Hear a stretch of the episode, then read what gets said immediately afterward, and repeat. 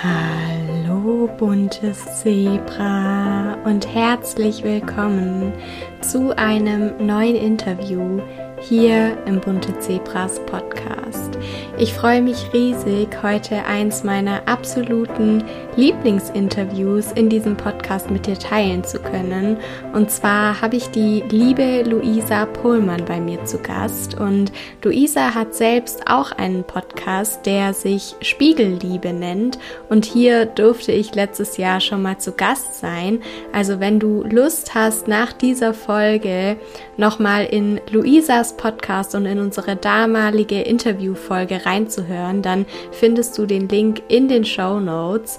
Und heute habe ich mich mit Luisa allerdings nicht über meinen, sondern über ihren Weg ausgetauscht. Wir haben darüber gesprochen, wie es zu ihrem Podcast kam, was ihre eigene Geschichte damit zu tun hat, wie Luisa auf ihrem Weg aus einer Essstörung mit Ängsten umgegangen ist, wie sie heute auf Schönheitsideale blickt und außerdem haben wir auch noch das Thema intuitive Ernährung beleuchtet. Also ganz viele spannende und interessante Themen, weshalb ich hoffe und glaube, dass du dir hier auch wieder super viel für dich mitnehmen kannst. Und jetzt wünsche ich dir ganz viel Freude mit dem Interview mit Luisa.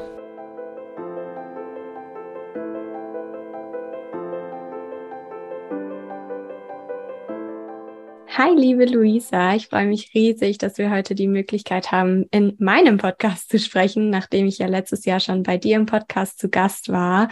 Und ja, ich bin sehr gespannt auf unser Gespräch und auf die Themen, die wir heute raus in die Welt bringen werden. Aber bevor es gleich losgeht, stell dich doch gerne einmal für die Zuhörer und Zuhörerinnen vor. Also wer bist du? Was machst du so? Woher kennt man dich?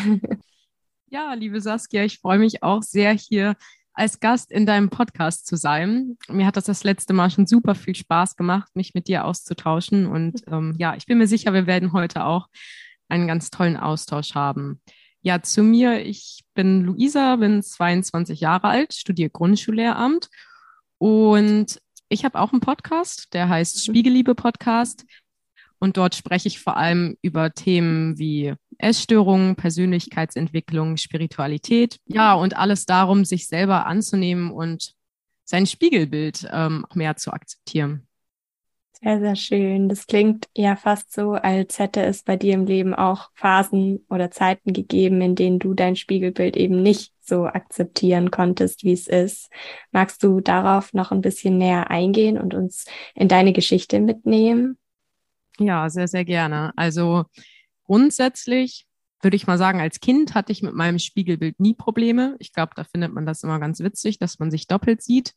Und äh, ja, ich glaube, wie das bei den meisten so ist, fängt das erst ab der Pubertät an, dass man ja sein Spiegelbild immer kritischer sieht, sich mit anderen vielleicht auch vergleicht und feststellt, hm, irgendwie bin ich mit der einen oder anderen Sache nicht zufrieden. Das war bei mir damals leider auch so.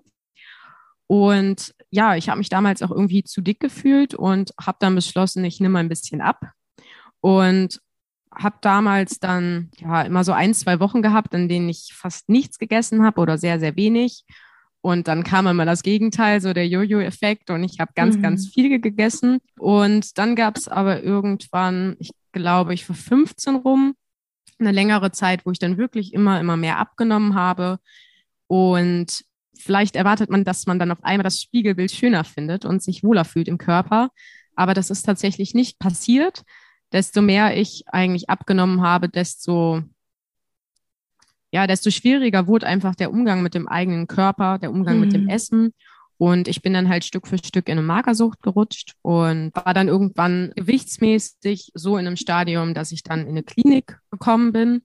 Und ja, dort war ich dann, ich glaube, um die drei Monate und habe dort dann auch wieder einiges zugenommen. Und ja, ich weiß noch, am Anfang der Klinik war ich so mit der Einstellung da, ich nehme jetzt schnell wieder zu, damit ich schnell wieder nach Hause komme und dann mhm. kann ich da wieder abnehmen. Mhm. Gleichzeitig war auch der Wunsch da, dass sich halt endlich was ändert und ich irgendwie zufriedener mit mir werde. Und ja, tatsächlich hat er das zweite gesiegt. Also ich war tatsächlich nachher etwas zufriedener mit mir und ich wollte immerhin nicht mehr abnehmen. Aber wohlgefühlt habe ich mich definitiv noch lange nicht in meinem Körper. Ich war dann anschließend weiterhin in einer ambulanten Therapie für zwei, drei Jahre und dort hatte ich auch mit meinem Gewicht immer wieder zu kämpfen, beziehungsweise mit meinen Gedanken rund um dieses Thema. Ich habe sehr, sehr viel dann zugenommen, dann auch wieder abgenommen, wieder zugenommen und erst so 2018, als ich auch 18 war, hat sich das alles eingependelt, so auf einem Gewicht und ich habe Stück für Stück dann einfach gelernt, meinen Körper mehr zu akzeptieren. Ich würde sagen, das war einfach ein langer Prozess und es gab immer wieder Phasen, in denen ich mich komplett unwohl gefühlt habe und dann wieder Phasen, in denen ich mich sehr wohl gefühlt habe. Und ja, die Phasen, in denen ich mich wohler gefühlt habe, sind immer mehr gekommen. Und ja, das ist eigentlich bis heute so. Also es gibt mhm. immer mal Phasen, in denen ich mich nicht so wohl fühle und es gibt definitiv Sachen, die ich nicht toll an mir finde. Aber generell kann ich mich mehr akzeptieren und ich kann mich mehr annehmen und ich habe irgendwie auf das Thema Schönheitsideale und generell auf meinem Körper einfach eine ganz, ganz andere Einstellung. Dadurch ist dann halt auch so ein bisschen die Idee entstanden, einen Podcast zu machen, weil ich genau die Gedanken um dieses Thema teilen möchte. Hm, total schön. Ich kann da einige Dinge sehr, sehr gut unterschreiben und nachvollziehen. Deswegen bin ich dir total dankbar für die Vorstellung. Und an einer Stelle in deiner Vorstellung hast du gesagt, dass man eben mit der Gewichtsabnahme irgendwie auch darauf hofft, dass man irgendwann in den Spiegel schaut und sich akzeptieren kann oder sich wohlfühlt in seinem Körper, aber dieser Moment leider auch ausgeblieben ist bei dir.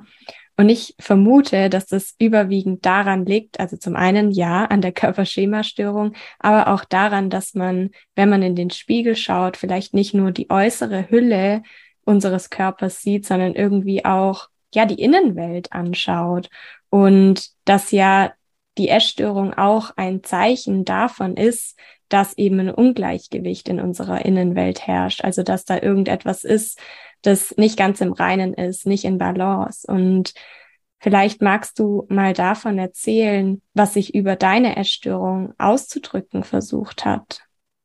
Hm. Ja, also ich glaube generell also spielen ja bei einer Essstörung immer sehr, sehr viele Komponenten da rein. Und so eine Ursache, finde ich, kann man oft gar nicht nennen, warum es jetzt so dazu kam. Ja. Ich glaube, generell diese Unzufriedenheit mit dem Äußeren war halt auch einfach nur eine Sache, die sich jetzt im Außen gezeigt hat, aber hinter haben halt innere Sachen gesteckt. Also ich glaube, oft war es ein Versuch, Kontrolle zu übernehmen in einem Lebensbereich, wirklich mhm ich war immer sehr perfektionistisch, wollte sehr, sehr viel Leistung überall zeigen und auch da die Abnahme war ein Stück weit ein Zeichen von, ich übernehme Kontrolle und will Leistung zeigen und will mich definieren. Und ja, vielleicht der Wunsch danach, sich im Außen zu definieren, weil man innerlich vielleicht ganz wackelig ist und mhm. dort der mhm. feste Kern fehlt. Genau, was ja dann auch total Sinn ergibt, warum bei so vielen, die Erstörung in der Pubertät anfängt, wenn sich gerade die Identität ausbildet und dass die Erstörung da eben ja wie so ein Rettungsring fungiert, dass einem so eine Identität überstülpt und man sich dann mehr und mehr auch damit identifiziert, die Erstörung zu sein, Wobei in jedem von uns ja auch so, so viel mehr steckt. Also all unsere Eigenschaften, Stärken, Schwächen, Talente, all unsere Erfahrungen ja irgendwo auch. Und das darf man auch erkennen und ja, sich eben als großes Ganzes irgendwo auch betrachten. Ja. Ja, voll. Also ich erinnere mich ganz oft daran, gerade so, als ich in der Klinik war, habe ich ganz oft gedacht, ich bin irgendwie die Essgestörte. Mhm. Und man hat sich so darüber definiert, weil ja auch monatelang die Gedanken sich nur ums Essen, sich nur ums Sport, sich nur ums Abnehmen, die haben sich ja um nichts anderes mehr gekreist. Also es ging mhm. ja nur darum. Und ich glaube, da ist so schnell dann die Angst da, wer bin ich denn eigentlich ohne die Essstörung? Bin ich dann mhm. überhaupt noch wer? Und ich glaube, das passiert unterbewusst ganz schnell, dass man sich so stark darüber definiert. Und das ist aber dann halt auch super schön und heilsam, dann zu sehen, ja, ich bin so viel mehr. Ich bin mhm. so, so, so viel mehr. Und die Essstörung ist eine Krankheit. Und ich habe zwar diese Krankheit gerade, aber das heißt nicht, dass ich diese Krankheit bin. Und das heißt nicht, dass ich nicht meinen Weg gehen kann und mich Stück für Stück von der Krankheit lösen kann. Ja, das stimmt. Und vor allen Dingen glauben ja auch so viele, und da nehme ich mich auch selber gar nicht raus, dass man eben erst wissen muss, wer man ohne die Essstörung ist, um eine Sicherheit zu haben, dass da überhaupt etwas ist, wenn die Essstörung nicht mehr bleibt. Aber es ist, glaube ich, eher so, zumindest war es bei mir so, und vielleicht wirst du mir dazu stimmen, dass ich mich erst auf diesen Prozess der Heilung begeben musste, um herauszufinden, wer ich ohne die Essstörung bin. Also je weniger Essstörung da war, desto mehr von Saskia kam auch irgendwie wieder zurück mhm. und desto mehr konnte ich dann auch erkennen, was mir überhaupt Spaß macht, wo ich hin möchte im Leben. Und ich weiß, dass das natürlich auch vielen Angst macht, sozusagen zu springen und nicht zu wissen, ob man aufgefangen wird. Aber ich sage da auch so oft, dass an die Stelle, an der man Leere befürchtet, wenn die Erstörung nicht mehr da ist, das Leben treten wird. Ja, voll. Ich finde, für dieses ganze Konstrukt gibt es eigentlich ein ganz schönes Bild, wenn man sich vorstellt, man hat zwei Inseln mhm. und dazwischen ganz viel Wasser. Und die erste Insel ist die Essstörung, auf der man sich gerade befindet. Und man klammert da fest, weil man Angst hat, in diesem Wasser unterzugehen. Wenn man vielleicht Angst hat, das Boot, in das man sich setzt, kriegt Löcher oder man wird nirgendwo hinkommt. Und weil mhm. einem vielleicht noch der Weg fehlt, der Weg zu der neuen Insel. Und weil die neue Insel vielleicht noch viel zu weit weg ist oder viel zu, zu unscheinbar und man weiß überhaupt nicht, wie ist das denn und mhm. wer bin ich dann? Aber man wird halt nur zu dieser neuen Insel kommen und die alte Insel loslassen können, wenn man sich auf den Prozess begibt, wenn man ja. sich in dieses Boot setzt, wenn man vorwärts kommt. Und vielleicht hat das Boot zwischendurch mal Löcher. Vielleicht brauchen wir zwischendurch mal Hilfe, weil andere Menschen uns in ihr Boot einladen. Aber irgendwann lernen wir halt frei darüber zu kommen und werden, glaube ich, wieder diesen Ort finden oder dieses, dieses Ich wiederfinden, mhm. wonach wir uns so sehen. Ja. Richtig, richtig schönes Bild. Danke fürs Teilen. Und das macht ja auch irgendwie total deutlich. Und das hatten wir ja auch gerade schon in unserem Vorgespräch, dass es halt nie den Punkt gibt, an dem man sich bereit fühlt, loszugehen. Also es wird nie der Punkt kommen, an dem wir sagen, okay, ich kann jetzt die Insel loslassen, losschwimmen und bin mir sicher, dass ich auch drüben sicher und wohlbehalten ankommen werde. Es geht eher darum, irgendwann zu sagen, ja, ich habe Angst, aber ich mache mich jetzt mit meiner Angst auf den Weg. Ich bin vielleicht gerade noch nicht bereit, aber ich weiß, dass ich im Prozess bereit werde. Und ich glaube, so ist das Leben halt auch. Also egal, ob man jetzt gerade eine Essstörung hat oder vielleicht auch gar nicht, mhm. auch im Leben werden immer mal wieder Sachen kommen, mit denen man so nicht rechnet und vor denen wir vielleicht jetzt auch schon Angst haben. Aber sie sind halt da und wir werden nie bereit sein, um perfekt mit diesem Leben umgehen zu können. Das ja. Leben stellt uns immer wieder vor Herausforderungen, aber das Leben wird uns nicht vor die Herausforderungen stellen, wenn wir nicht damit umgehen könnten. Und Stück ja. für Stück dürfen wir das halt lernen. Mhm. Und ich finde vor allen Dingen ist auch der Heilungsweg da einfach ein total guter Lehrer, weil so wie du sagst, das Leben ist halt nie perfekt. Es wird immer Herausforderungen, es wird immer Aufs und Abs geben. Aber es ist so wichtig, dass wir halt auf dem Weg der Heilung auch erkennen, dass wir mit diesen Aufs und Abs, mit diesen Hochs und Tiefs umgehen können, weil wir ja auch im späteren Leben eben nicht mehr mit der Essstörung darauf reagieren wollen, sondern für uns eben alternative Bewältigungsstrategien und Mechanismen finden, die uns dabei helfen, mit diesen Dingen klarzukommen und diesen Dingen gerecht zu werden. Und mir persönlich war der Heilungsweg da einfach der größte Lehrer, weil ich da so viel Vertrauen auch in mich zurückgewonnen habe, dass ich, glaube ich, ohne die Erstörung auch nie gehabt hätte. Voll. Ja, also ich muss sagen, auch wenn sich das manchmal vielleicht für andere super paradox anhört, aber ich bin manchmal dankbar, hm. Nicht nur manchmal, ich würde sagen, ich bin dankbar dafür, dass ich diese Essstörung mal hatte, weil ich nur ja. dadurch der Mensch geworden bin, der ich heute bin und weil ich dadurch so viel lernen konnte über das Leben und über mich. Ja, ganz viele Ressourcen auch einfach an die Hand bekommen habe, wie ich halt mit schwierigen Situationen umgehen kann. Mhm. Das heißt nicht, dass mir jetzt im Leben immer alles super einfach fällt und jetzt alles happy und toll ist, aber auch wenn jetzt mal schwierigere Phasen sind, kann ich mich schnell daran zurückerinnern und weiß, mhm. dass ich mhm. das gemeistert habe und dass ich andere Sachen genauso meistern werde. Und das ja. gibt auch unheimlich viel Selbstvertrauen. Absolut. Und das finde ich ganz spannend, dass du das gesagt hast, weil das tatsächlich auch eine Sache ist, die so viele Betroffene, die es auch geschafft haben, ihre Erstörung hinter sich zu lassen, immer wieder betonen, dass sie dankbar für diese Erfahrung sind und auch an alle, die gerade zuhören, die das jetzt nicht so nachfühlen, weil sie eben denken, oh Gott, aber ich fühle nur Schmerz, ich bin dafür überhaupt nichts dankbar, bin ich mir ganz sicher, dass dieser Punkt eben ja im weiteren Verlauf dann auch kommen wird, weil so wie du sagst, es kann eben auch ein enormer Auftrieb sein und rückblickend einfach auch so viel Selbstvertrauen verleihen. Und du hattest vorhin auch angesprochen, dass du heute aufgrund der Erfahrung mit der Erstörung auch ganz anders mit deinem Körper umgehst und dich mehr oder weniger von dem gängigen Schönheitsideal auch abgrenzen kannst. Und das finde ich ganz spannend, weil das ja auch eine Sache ist, ja, von der sich viele Betroffene unter Druck gesetzt fühlen, weil sie auf dem Weg der Heilung sind und vielleicht denken, ich muss die Beziehung zu meinem Körper heilen in einer Zeit, in der scheinbar jeder mit seinem Körper kämpft. Also was hilft dir, dich von diesem Schönheitsideal oder von dem gesellschaftlichen Bild, wie beispielsweise eine Frau zu sein hat, abzugrenzen? Gibt es da so konkrete Tipps oder auch Erkenntnisse, die du teilen kannst? Ja, also ah, das Thema Schönheitsideal, das ist so umfangreich. Also ich muss sagen, was schon mal irgendwie hilft, sich einfach von dem Druck zu befreien. Einerseits von dem Druck, irgendwie einem gewissen Ideal entsprechen zu müssen, aber andererseits auch von dem viel, viel höheren Druck, finde ich oft, dass man sich komplett perfekt finden muss. Mhm. Also ich glaube, oft ist ja auch in, in diesem Heilungsprozess zu dieser Wunsch da, dass man irgendwann vor dem Spiegel steht und sich richtig, richtig schön findet.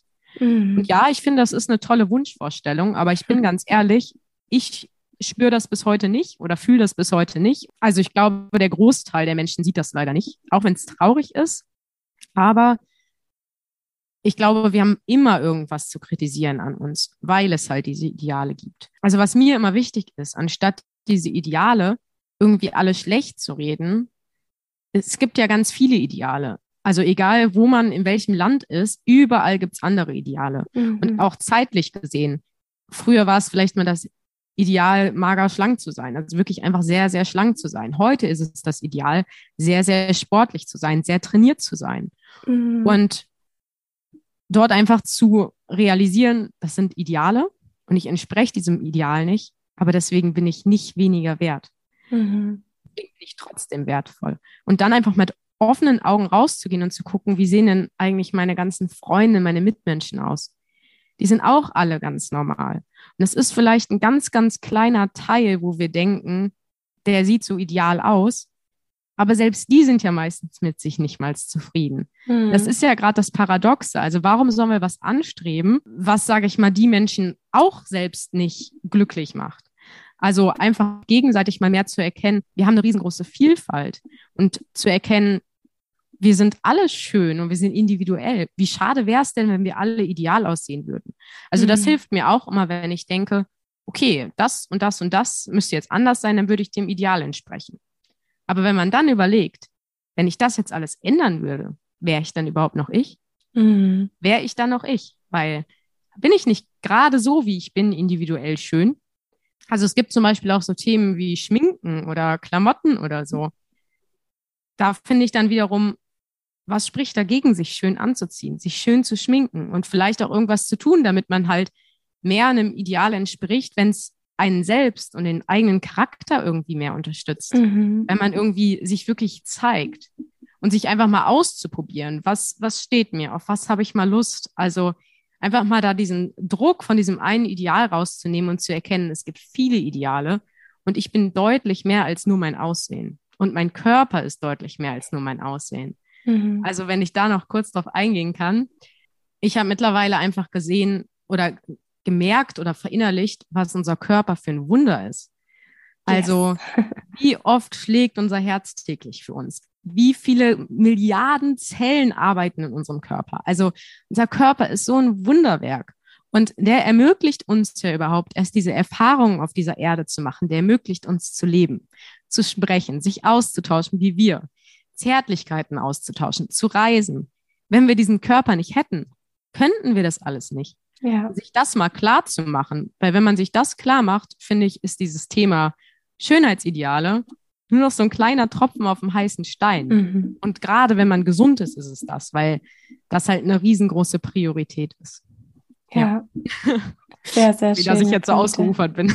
Überhaupt nicht schlimm. Das waren richtig wertvolle Punkte. Ich bin sehr dankbar, dass du sie geteilt hast. Und ja, habe äh, tausend Punkte eigentlich im Kopf, auf die ich eingehen könnte. Aber ich glaube auch einer der wichtigsten Punkte ist, dass wie du es bereits gesagt hast, dieses Schönheitsideal auch einfach veränderbar ist. Und es gab da auch mal vor ein paar Jahren, ich glaube in den USA war das, dass sie diese BMI-Obergrenze runtergestuft haben und plötzlich über Nacht zig Millionen Menschen laut Definition übergewichtig waren und sich das einfach mal zu vergegenwärtigen, dass halt ja sich diese Schönheitsideale auch jederzeit wandeln können ist dann auch nochmal so ein Punkt, wo man für sich verstehen darf, dass es einfach überhaupt gar keinen Sinn ergibt, denen so nachzueifern und da zu versuchen, einem Bild zu entsprechen, das vielleicht auch gar nicht zu einem passt. Und du hast ja auch bereits gesagt, dass man ja dann häufig auch Freunde oder die Familie, andere Menschen anschaut und sich eben wünscht, so auszusehen wie die. Und ich glaube, dass das vor allen Dingen daran liegt, dass man solche Menschen aus den Augen der Liebe anschaut, wohingegen man eben sich selbst im Spiegel eher ja aus kritischen Augen anguckt und sich nicht mit der Liebe begegnet, die man vielleicht anderen entgegenbringt. Und da merkt man ja dann auch bereits, wo man eben ansetzen darf, nämlich gar nicht unbedingt an dem Äußeren des Körpers, sondern eher daran, die Verbindung zu sich selbst und die Verbindung zu dem Körper zu stärken, oder? Ja, auf jeden Fall. Also ich muss zum Beispiel sagen, einfach dort auch mehr zu gucken, sich selbst wie einer guten Freundin zu begegnen. Mhm. Das ist, finde ich, immer so ein Ratschlag, der irgendwie echt hilfreich sein kann und der irgendwie wichtig ist, weil ich glaube, wir gehen mit uns manchmal so stark in das allerhärteste Gericht mhm. und meistens, selbst wenn wir diese eine Sache, die uns so sehr an unserem Aussehen stört, ändern würden, wenn wir uns vorstellen, die ist geändert, finden wir sicherlich wieder eine, die wir dann ändern wollen. Und das geht ja, immer so weiter. Und deswegen einfach mal hinzugehen und zu gucken, was ist denn schon schön an mir? Mhm. Was mache ich vielleicht schon gut? Was sieht denn vielleicht gut aus? Wo fühle ich mich denn vielleicht schon wohl? Und sich auch vielleicht selbst einfach mal ein Kompliment zu machen. Also das hat auch, finde ich, überhaupt nichts mit Egoismus zu tun. Einfach mal zu sagen, hey, ich sehe heute richtig gut aus. Oder hey, das neue Kleid, das steht mir und ich fühle mich wohl darin. Also sich da auch einfach selber mal viel liebevoller zu begegnen, auch gerade mhm. in den eigenen Gedanken. Also es muss ja jetzt gerade nicht nur aufs Spiegelbild bezogen sein, auch wenn wir durch den Alltag gehen, nicht so hart mit uns zu sein. Es mhm. läuft immer mal was schief und das ist okay und wir versuchen daraus zu lernen und es dann besser zu machen, aber wir müssen uns dafür nicht so abwerten und uns mhm. so runterspielen. Also ja. Ja. Und auch in die Dankbarkeit dem Körper gegenüber gehen, wie du es ja auch bereits gesagt hast, ist für mich auch immer so ein wertvolles Tool, um ja aus so einem negativen Gedankenstrudel auch irgendwo rauszukommen, wenn ich mich dabei erwische, wie ich mein Äußeres abwerte. Also wie du es gesagt hast, der Körper einfach so unglaublich viel für einen leistet und man sich an der Stelle vielleicht auch mal überlegen darf, hey, was würde eigentlich von mir bleiben, wenn mein Körper nicht mehr wäre. Wenn ich jetzt von einem auf den anderen Tag plötzlich unsichtbar bin und es meine äußere Hülle nicht mehr gibt, was von mir als Mensch würde dann eben zurückbleiben. Und das sind ja nun mal dann tatsächlich eher unsere Eigenschaften, das, was uns als Mensch auszeichnet und nicht das, was unseren Körper auszeichnet. Ja, und man sieht es ja schon alleine irgendwie daran, dass wir irgendwann alle alt werden. Mhm. Und da verändert sich unser Körper auch. Und der wird halt nicht unbedingt schöner. Müssen wir uns nichts vormachen. Aber das, was halt immer schöner wird, ist, glaube wir entwickeln uns immer noch mehr weiter und wir ja. werden weiser und wir ja, lernen, glaube ich, immer mehr mit diesem Leben umzugehen und einfach sich davon frei zu machen, dieses Körperideal so aufrechterhalten zu müssen oder dass das so perfekt sein muss, weil es wird sich eh verändern. Mhm. Das ist eigentlich so vertane Energie für etwas, was einem nicht gut tut. Und was ich vielleicht auch ganz interessant finde, so diese, das Thema Sport, das mhm. Thema Ernährung, finde ich, ist da auch wieder so ein, so ein kritisches Ding, weil ich mir denke, okay, übermäßig Sport treiben, einfach nur um den Körper irgendwie zu definieren, dass der toll aussieht, finde ich auch irgendwo schwierig. Aber mhm. gleichzeitig weiß ich, Sport tut dem Körper generell ziemlich gut. Ja. Und dort einfach was, ein gesundes Maß für sich zu finden, dass man Sport macht für den Körper um was Gutes für den Körper zu tun, um was Gutes für seine eigene Psyche zu tun, weil es einem vielleicht gut tut, um abzuschalten, mhm. weil es Stress abbaut. Ja. Also, dass man dort guckt, okay, wenn ich mich selber liebe, was tue ich mir dann Gutes? Mhm. Und nicht im Sinne von der Selbstoptimierung, dass ich irgendwie noch mehr Sport machen muss, mich noch gesünder ernähren muss, sondern dass ich mich vielleicht gesund ernähre und Sport treibe für mich, weil es mir gut ja. tut.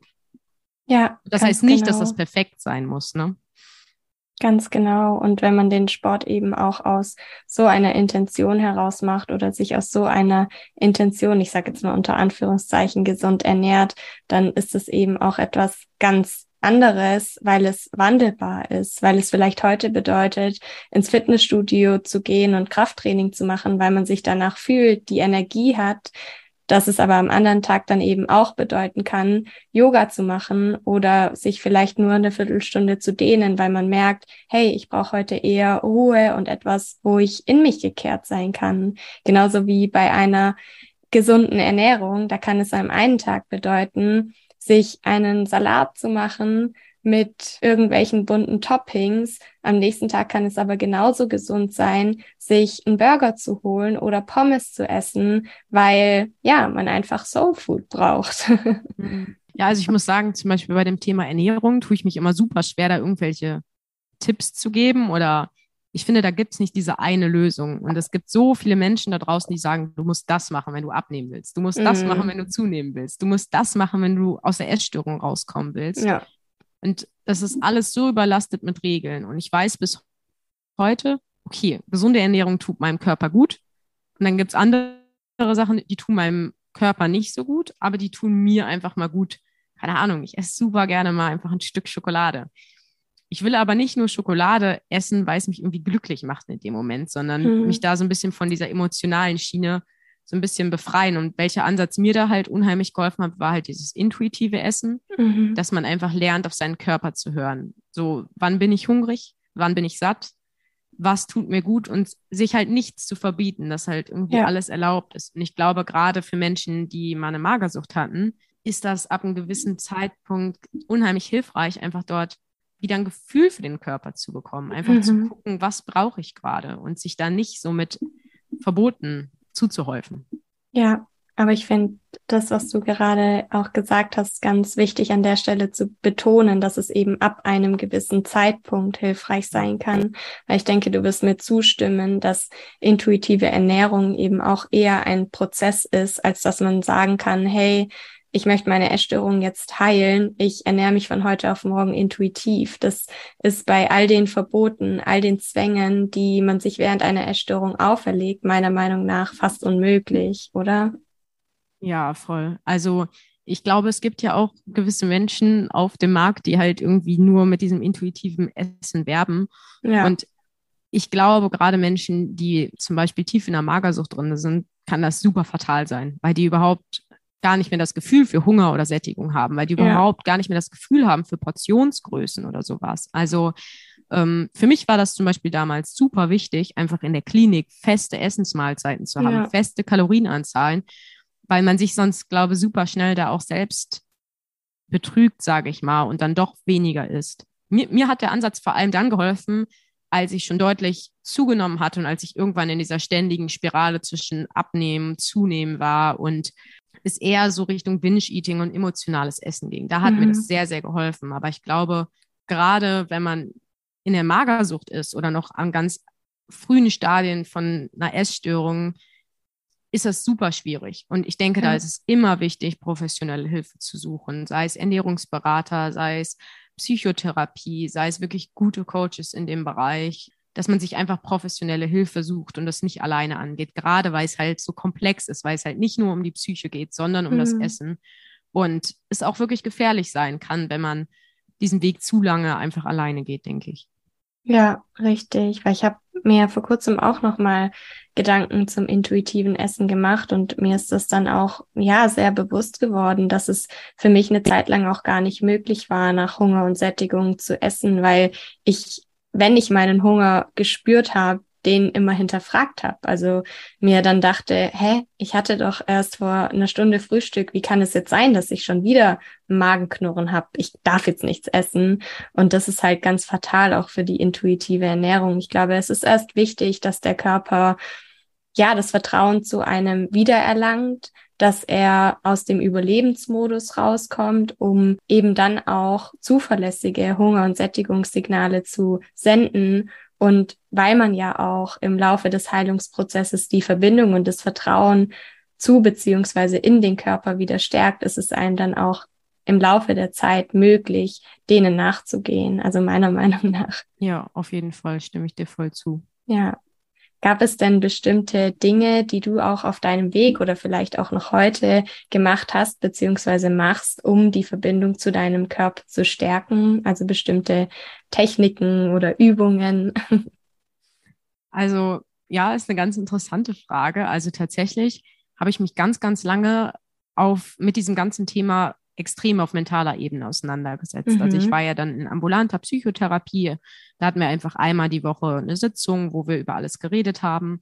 Und ich habe recht schnell angefangen zu journalen, also immer Gedanken aufzuschreiben und habe dadurch auch angefangen, mich so mit Persönlichkeitsentwicklung und Spiritualität auseinanderzusetzen. Also ich habe sehr viel gelesen in alle unterschiedliche Richtungen, was mir irgendwie helfen könnte. Und eigentlich kam das erst so Richtung Ende des Heilungsprozesses, dass ich dann angefangen habe, immer mehr irgendwie wieder in meinen Körper reinzukommen oder auch dort Sachen zu machen. Also mhm. sei es, ich habe schon immer super gerne Sport gemacht. Tatsächlich durch die Essstörung wurde Sport irgendwann dann auch zu so einer Zwangsache und ich hatte mhm. irgendwie nicht mehr so richtig Spaß daran. Aber ich habe Stück für Stück dann wieder ja den, den Spaß an der Bewegung so zurückgefunden. Also gerade an Sachen, die jetzt nicht irgendwie genaue Zahlen sind, also nicht mhm. irgendwie Fitnessstudio oder laufen gehen, weil das war dann, das musste in der und der Zeit sein, sondern einfach mal schwimmen gehen oder einfach mal ja, Inlineskaten gehen, irgendwas, wo man sich bewegt, aber wo jetzt nicht so ein genaues Ziel dahinter ist. Mhm. Und Stück für Stück so Sachen wie Yoga oder Meditation haben mir auch super geholfen oder Atemübungen, dass ich halt einfach in der Meditation in meinem Körper wieder ankomme, gucke, mhm was ist gerade los, mich mit meinem Atem verbinde und einfach dort runterkomme. Das hat mir unheimlich geholfen und das mache ich bis heute sehr, sehr gerne, weil es mich einfach auch so ja, erdet und einfach im Moment mhm. ankommen lässt, ja. Ja, super. Eine Sache, die ja auch vielen auf dem Weg aus einer Essstörung begegnet, sind ja die Ängste. Und ich kann mich noch gut daran erinnern, dass ich eine Zeit lang auch wirklich Hemmungen davor hatte, Yoga zu machen oder zu meditieren, weil ich eben wusste, okay, wenn ich dann mal zur Ruhe komme, dann poppen irgendwie diese ganzen Ängste auf und ich möchte mich damit nicht auseinandersetzen, weil das anstrengend werden könnte. War das bei dir auch so? Und wenn ja, wie bist du mit diesen Ängsten umgegangen? Also was hast du über deine Ängste gelernt auch, um die so ein bisschen besänftigen zu können? ähm, ja, also ich würde sagen, da müssen wir nicht aus der Vergangenheitssituation heraussprechen. das ist bis heute so. Ich habe tatsächlich dieses Semester einen Meditationskurs von der Uni gemacht und den nach sechs Sitzungen abgebrochen, weil ich gemerkt habe, das ging gar nicht. Ähm, mhm. Ähm, nicht aus dem Grund, dass irgendwie direkt Ängste aufgeploppt sind, sondern ich sag mal Meditationen, die um die 20 Minuten gehen. Alles cool, mhm. aber komplett stille Meditationen, die nicht angeleitet sind und über ja. anderthalb Stunden gehen. Wow. waren dann doch eine andere Herausforderung. Ähm, ja, diese Story wollte ich kurz einwerfen, um einfach zu zeigen, okay, wir haben alle irgendwie noch unsere Arbeit, beziehungsweise es ist, glaube ich, vollkommen normal, dass Meditation einem oft schwerfällt. Und wenn man ja gar nichts dabei tut, dass es extrem heftig ist, seinen Ängsten und Emotionen zu begegnen. Ich versuche einfach da jetzt dran zu bleiben und trotzdem immer wieder zu meditieren. Und ja, zu der Frage, wie ich trotzdem versuche, mit meinen Ängsten umzugehen. Ähm, mir hilft es oft, mir meine Ängste vorzustellen. Also, mhm. dass ich mir vorstelle, wie sehen sie aus, was steckt dahinter und dass ich gucke, hm, woher kommen diese Ängste? Also wo steckt irgendwie der Ursprung von den Ängsten? Und dass ich dann schaue, sind die denn eigentlich begründet? Was kann im schlimmsten Fall passieren, wenn ich Situation XY mache und ich habe die und die Angst? Was kann denn eigentlich im schlimmsten Fall passieren? Und oft merkt man, dass die Angst gar nicht so stark begründet ist. Mhm. Und da ist sich einfach mit der Angst auseinanderzusetzen und mit dem inneren Kind zu arbeiten und zu gucken, hey du, es ist alles gut und sich selber zu beruhigen, sich vielleicht mal aufs Herz zu fassen und zu sagen, hey, es ist alles gut. Mhm. So, wir mhm. schaffen das. Und diese Ängste dürfen auch da sein. Die haben ja ihre Berechtigung, weil sie uns auf was hinweisen wollen. Die wollen uns ja, ja schützen vor einer Situation. Und Absolut. ich glaube, dafür dürfen wir sie auch anerkennen und dürfen dann aber immer gucken, ist die Angst gerade sinnvoll, hilft die mir oder kann ich sie vielleicht loslassen? Mhm. Und dann beim Loslassen kann es halt manchmal helfen, einfach durch die Situation durchzugehen und einfach diese Angst dann zu überwinden. Und manchmal sind wir auch noch nicht bereit dafür. Vielleicht ist manchmal die Angst doch einfach noch größer und dann kommt es zu seinem Zeitpunkt. Also ich glaube, das ist auch vollkommen in Ordnung. So, ja. Ja, ja, total wichtige Punkte. Vielen, vielen Dank fürs Teilen. Ich finde es auch so, ja, essentiell zu erkennen, dass Angst letztendlich auch nur eine Emotion ist, wie Freude oder Glück oder was auch immer. Ja. Aber wir verbinden eben mit Angst immer sehr, sehr viel Negatives, vielleicht weil wir den Umgang damit nie gelernt haben oder weil wir den Umgang damit verlernt haben. Aber wie du es auch so schön gesagt hast, ist es dann manchmal einfach notwendig, in die Situationen reinzugehen, um eben für sich auch zu erkennen, Angst ist eine Emotion, die kommt, aber auch wieder gehen darf. Und je öfter man solche Erfahrungen auch macht, dass sie kommt und dass sie auch wieder geht, desto mehr Macht nimmt man der Angst auch und desto liebevoller kann man dann mit der Zeit auch mit ihr umgehen und sie nicht mehr als den Feind, sage ich jetzt mal, betrachten, sondern sie ja liebevoll zu integrieren und zu sagen, hey, ich weiß, du bist gerade nur da, um mich zu beschützen, aber ich sag dir ehrlich, ich kann mich auch selber beschützen. Hm. Ja, voll. Und ich glaube, das ist dann auch wieder das Schöne an der Meditation, dass wir da halt ja. halt lernen, diese Emotionen einfach anzunehmen. Und vielleicht haben wir gerade erstmal Angst, uns da in die Stille zu setzen, weil die kommen werden. Aber das ist auch das beste Tool, um sie dann auch wieder gehen zu lassen. Ja. Weil ich glaube, ansonsten verstecken wir uns immer vor unserer Angst und gucken nie hin. Und das ist halt ja eigentlich noch fataler, weil wir die ja ewig lang mit uns rumschleppen, als wenn wir uns irgendwann wirklich mal hinsetzen und die auch einfach mal fühlen und zulassen. Mhm, ganz genau. Und du hattest ja vorhin auch angesprochen, dass es bei dir durchaus auch noch Tage gibt, an denen dich ein schlechtes Körperbild heimsucht. Ist Meditation dann auch so ein Tool, das du nimmst, wenn einfach dein Körpergefühl nicht so gut ist? Oder was hilft dir an solchen Tagen besonders? Also tatsächlich gibt es manchmal solche Tage, wo ich es dann auch einfach akzeptiere und dann ja. ist es halt einfach mal so. Ich denke, das ist auch vollkommen in Ordnung.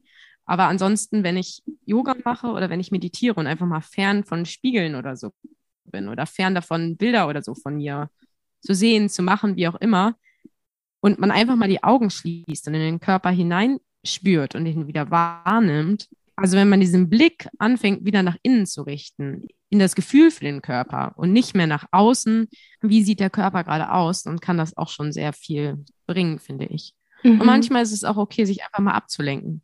Einfach mal den Fokus auf was ganz anderes zu richten. Also wir müssen mhm. ja nicht immer alles direkt loslassen und alles direkt verändern, dass es uns jetzt irgendwie vermeintlich besser geht. Manchmal ist dieses Gefühl auch einfach da und dann können wir vielleicht einfach mal einen Film gucken, einfach mhm. mal uns auf die Arbeit konzentrieren oder einfach mal diesen Gedanken zur Seite schieben. Und das finde ich ganz witzig. Ich glaube, oft suchen uns diese Gedanken ja, wenn wir manchmal so einen schlechten Tag haben, ganz, ganz oft wieder. Und dort sich einfach selber mal zu sagen, okay, der Gedanke darf da sein. Und ich gebe mir heute Abend fünf Minuten, vielleicht auch zehn Minuten Zeit, um darüber nachzudenken. Mhm. Um mir das aufschreiben, aber einfach darüber nachzudenken. Aber jetzt will ich mich auf was anderes konzentrieren. Jetzt bin ich am Lernen, jetzt hat dieser Gedanke gerade keinen Platz. Heute Abend denke ich drüber nach. Und das kann manchmal auch helfen, die Gedanken da einfach mal weiterzuschieben, um sich in dem Moment erstmal auf was anderes zu konzentrieren und mhm. sich dann abends aber wirklich mal die Zeit zu nehmen und bewusst drauf zu schauen.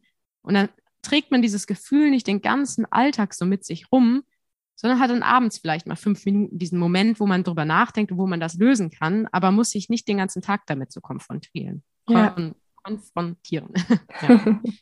Spannend, ja, total wertvoller Tipp. Und ich glaube, dieses Akzeptieren von einem schlechten Körperbild ist eben auch ein wichtiger Punkt. Ein Punkt, der einem auch im Laufe des Heilungswegs so, ja, bewusst wird, dass das tatsächlich geht, weil so während der Essstörung hat unser Körper und auch sein Aussehen ja einfach so einen hohen Stellenwert. Und da überinterpretieren wir so ein negatives Körperbild auch oft. Also mir ist es eine Zeit lang auch gar nicht gelungen, mich dann zum Beispiel abzulenken, wenn ich so einen Tag hatte, an dem ich mich einfach auf gut Deutsch beschissen in meinem Körper gefühlt habe. Aber heute weiß ich, einfach aufgrund meiner ganzen Erfahrungen, die ich auch in meinem Körper mittlerweile schon gemacht habe, hey, das ist nur ein Tag von ganz, ganz vielen und ähnlich wie die Angst darf auch dieses negative Körperbild kommen und wieder gehen. Und was ich aber inzwischen auch mache, weil du das gerade auch angesprochen hast, ist meine Stimmung auch losgelöst von meinem Körper zu betrachten. Also morgens nicht direkt in den Spiegel zu gucken und dann zu überlegen, wie geht's mir eigentlich heute und meine Stimmung dann eben abhängig von meinem Körperbild zu machen, sondern losgelöst davon, morgens die Augen zu schließen oder mir diese Frage zu stellen, bevor ich meine Augen das erste Mal öffne, wie fühle ich mich eigentlich heute? Und dadurch ist mir dann auch oft bewusst geworden, dass es mir gut geht, dass aber wenn ich mich wieder an diesen Schönheitsidealen festklammer oder wieder meinem Körper so einen hohen Stellenwert gebe, das oft auf meine Stimmung drückt. Und es hat mir ganz, ganz doll geholfen, ja, diese beiden Dinge auch langfristig entkoppeln zu können. Ja. Also ich muss also zu dem Thema vielleicht auch sagen, mein Podcast heißt zwar Spiegelliebe, aber ich glaube tatsächlich, dass den, den Umgang mit dem Spiegel zu verändern, kann auch sehr wertvoll sein, weil ich erinnere mich dran, in meinen, meinen schlimmsten Zeiten stand ich gefühlte 30 Mal täglich, mhm. wenn das reicht, vom Spiegel. Und man hat den Spiegel von allen Seiten abgescheckt oder auch wenn ich an einem Spiegel vorbeigegangen bin, erinnere ich mich ganz oft daran, dass ich mein T-Shirt hochgezogen habe, oh, ja. um zu gucken, wie flach ist denn mein Bauch. Hört sich jetzt vielleicht für andere komplett bescheuert an, aber ich glaube, ist vielleicht was ziemlich Normales unter denen, die äh, diese Krankheit auch mal hatten, beziehungsweise haben. Und heutzutage ist das für mich einfach so ein Ding, ich sehe einen Spiegel und wenn da ein Spiegel ist, gucke ich da vielleicht mal rein und gucke, ob die Haare liegen. Aber nur weil ich einen Spiegel sehe, heißt es nicht, dass ich mich sofort bewerte, dass ich sofort mhm. da reingucke und mich bewerte. Und da kann es manchmal vielleicht auch helfen, gerade so Ganzkörperspiegel oder so, auch einfach mal wegzustellen. Also ich habe ja. zum Beispiel hier in meiner Wohnung nicht einen Ganzkörperspiegel, mhm. sondern nur einen im Bad, wo ich mein Gesicht sehe. Und es reicht mir vollkommen. Und ich würde sagen, das ist für mein gesamtes Körperbild eher besser. Also, dass es mir durchaus besser geht dadurch. Weil ich direkt merke, okay, wenn es wieder Ganzkörperspiegel gibt, dass man sich da ganz anders drin anschaut. Mhm. Und ich glaube, das Schönste ist, wenn man irgendwann vor einem Spiegel sieht und sieht, okay, das ist mein Spiegelbild und dass man da cool mit ist.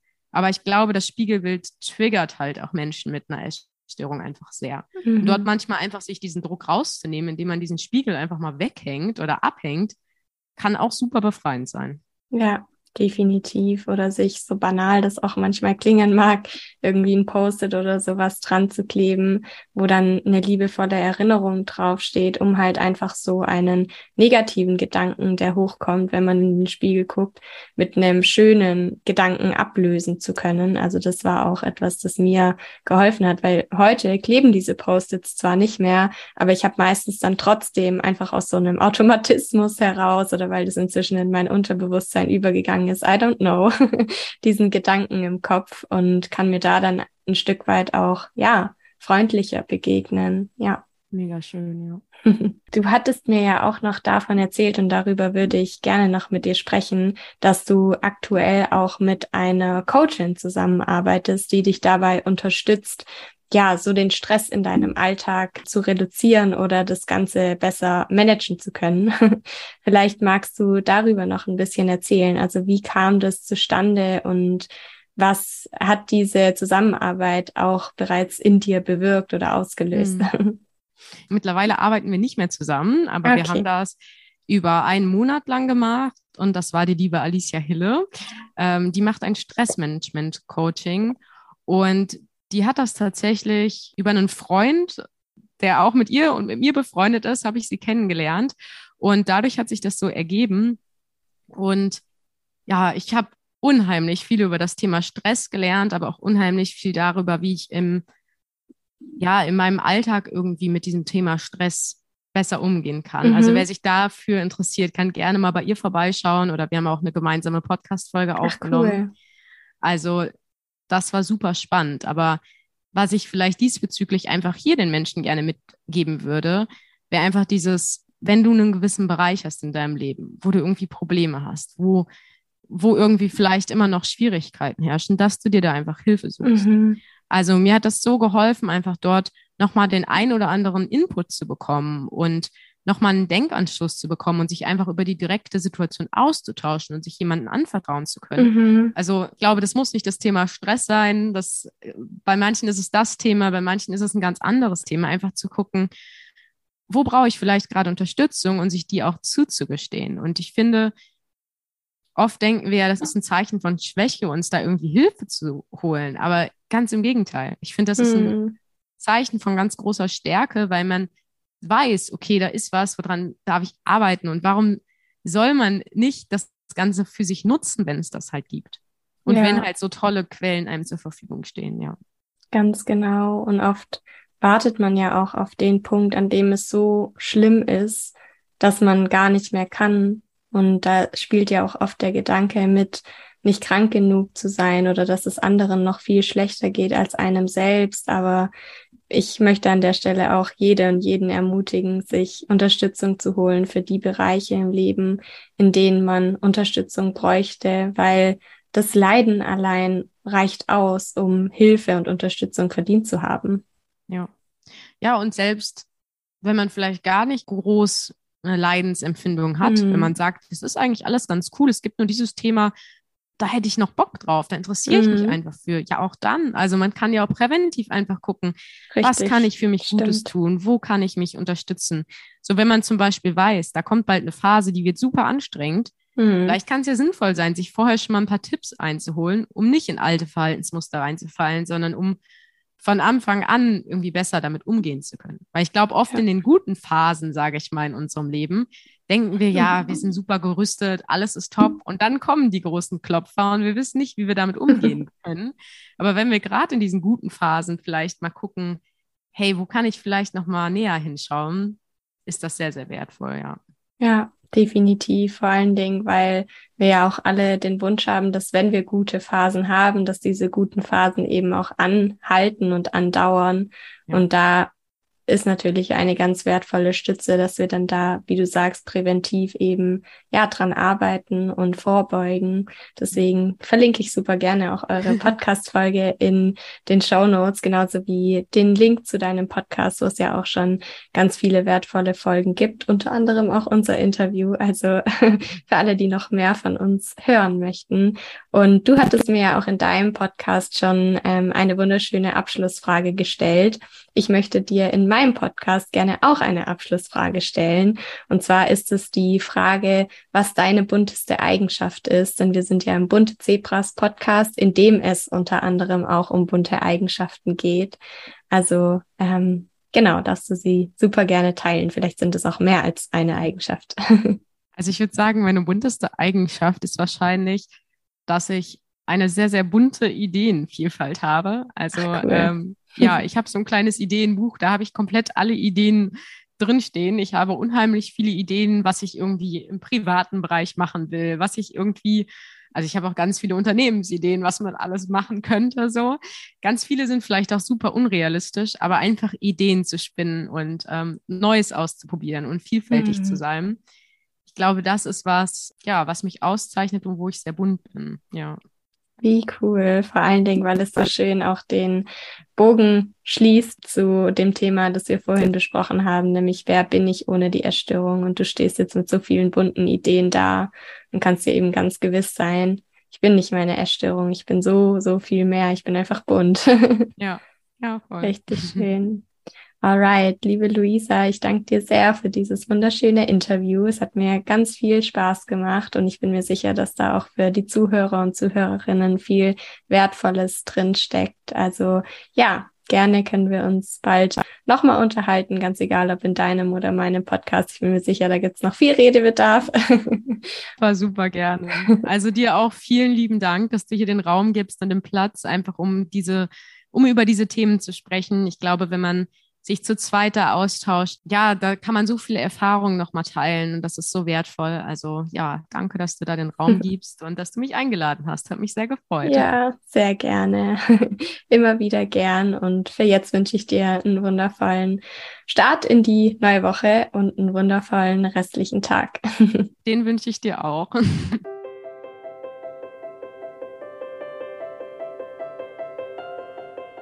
Ich hoffe, dass dir das Interview mit Luisa gefallen hat. Wie gesagt, war es für mich wirklich etwas Besonderes mit Luisa zu sprechen, weil ich auch ihren Blick auf die Dinge super inspirierend und motivierend finde und ja, deshalb auch sicher bin, dass es nicht das letzte Mal gewesen sein wird, dass Luisa und ich hier im Podcast zusammenkommen.